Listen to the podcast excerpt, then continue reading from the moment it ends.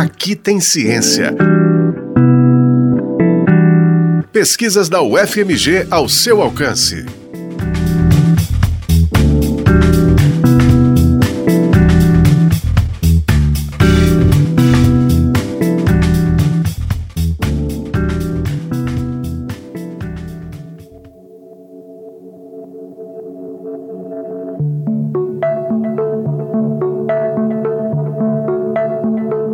Você já sentiu prazer ao se deparar com uma obra de arte considerada feia, desagradável, capaz até talvez de inspirar asco?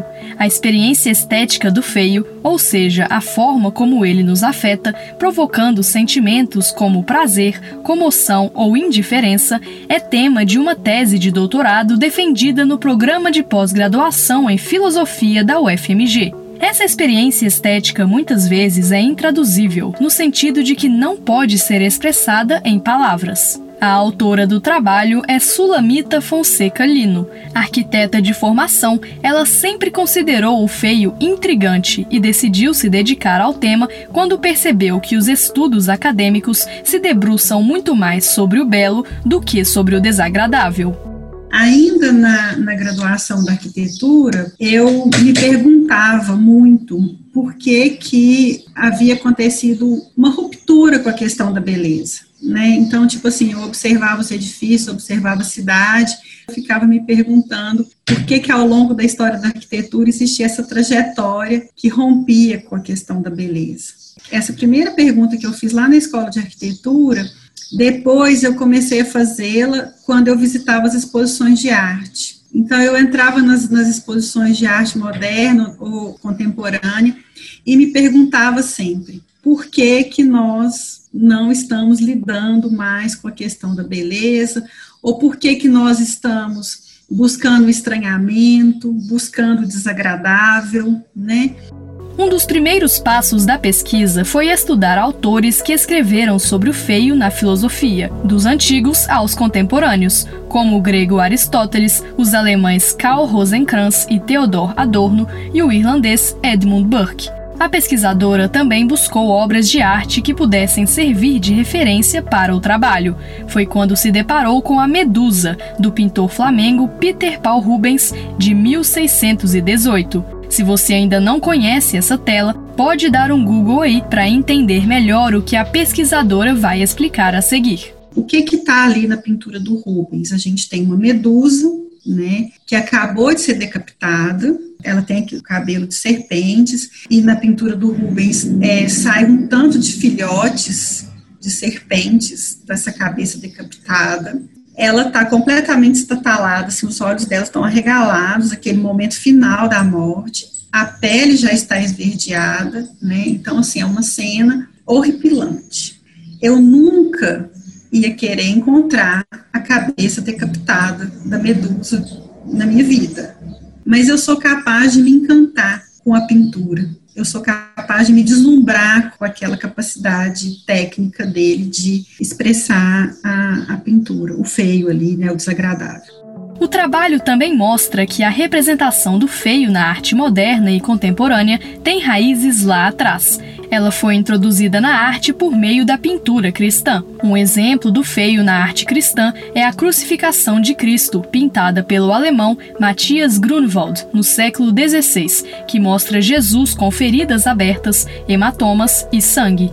Na arte moderna, um pintor que serviu de referência para a pesquisa foi o francês Paul Cézanne. Ele fez uma série de telas sobre a montanha Saint-Victoire, no sul da França, que representam a experiência do sujeito diante da paisagem, sem preocupação com a proporção, a forma ou o belo. Já o russo Chaim Soutine pintou uma carcaça de boi e seu ateliê chegava a ficar cheio de moscas, o que expressa bem essa ideia de algo desagradável. Outro exemplo citado pela pesquisadora é uma tela da mexicana Frida Kahlo. A Frida Kahlo tem uma, uma pintura que chama, que tem um título muito bom, assim, né, que, que foi uma, uma matéria de jornal que chama Unos Quantos Piquetitos, de 1935, que é um corpo da mulher todo cortado por facas, né? Porque o companheiro de, dela a matou a facadas. E quando ele foi perguntado sobre o que tinha acontecido, ele disse que falou que não tinha sido nada, que aquilo tinha sido apenas umas quantos piquetitos. E é interessante perceber que como que no século XX existe uma obra com, vamos dizer assim, as mazelas do corpo, né? O corpo que está lá nessa, nessa crucificação que eu citei, esse corpo do Cristo todo picado, todo, todo os hematomas todos evidentes, ele também está na Frida Kahlo. Os exemplos citados até aqui falam sobre a representação do feio na arte figurativa, mas a pesquisa também levanta uma outra questão interessante. A experiência estética do feio também está presente na arte abstrata, em obras como aquelas pintadas pelo artista norte-americano Barnett Newman. Considerado um expressionista abstrato, ele elaborou pinturas com formas abstratas, sem o objetivo de representar qualquer coisa ali. Vamos ouvir esse exemplo que a Sulamita dá de como a arte abstrata pode nos afetar. Se eu estou diante de uma pintura, de uma fotografia real do massacre na guerra do Vietnã, qual que é a minha reação imediata enquanto experiência? Eu olho para aquela foto, eu sei que aquela foto é uma foto de guerra do Vietnã, que é horrível, mas eu não tenho em nenhum minuto despertado a minha imaginação, porque aquilo ali é um fato, é claro. Quando eu, no mesmo período, se eu olho para uma pintura abstrata, eu não sei o que está ali. A minha imaginação vai percorrer um caminho, um caminho obscuro. Então, eu posso muito mais ter uma experiência estética do feio por, por aquilo que não está claro, por aquilo que deixa ativa a minha imaginação, por aquilo que é obscuro, por aquilo que me causa estranhamento. Na conclusão da pesquisa, Sulamita destaca que a experiência estética do feio é complexa, ou seja, várias coisas podem interferir nessa experiência, mas de todo modo, ela faz parte da nossa vida, está por todo canto. A tese A Experiência Estética do Feio nas Artes Pictóricas foi orientada pelo professor Dr. Verlaine Freitas, do Programa de Pós-Graduação em Filosofia da Faculdade de Filosofia e Ciências Humanas da UFMG e já está disponível no repositório institucional da UFMG.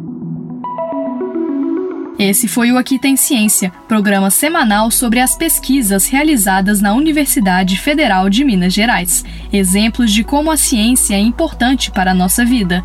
Esta edição teve a apresentação de Beatriz Calil, com produção e edição de Paula Alquimim, trabalhos técnicos de Breno Rodrigues. A coordenação de jornalismo da Rádio UFMG Educativa é de Paula Alquimim coordenação de operações de Judson Porto e coordenação de programação de Luísa Glória.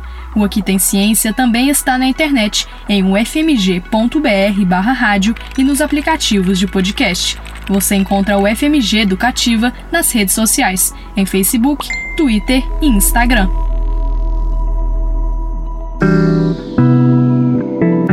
Aqui tem ciência. Pesquisas da UFMG ao seu alcance. Uma produção do Núcleo de Jornalismo da Rádio UFMG Educativa.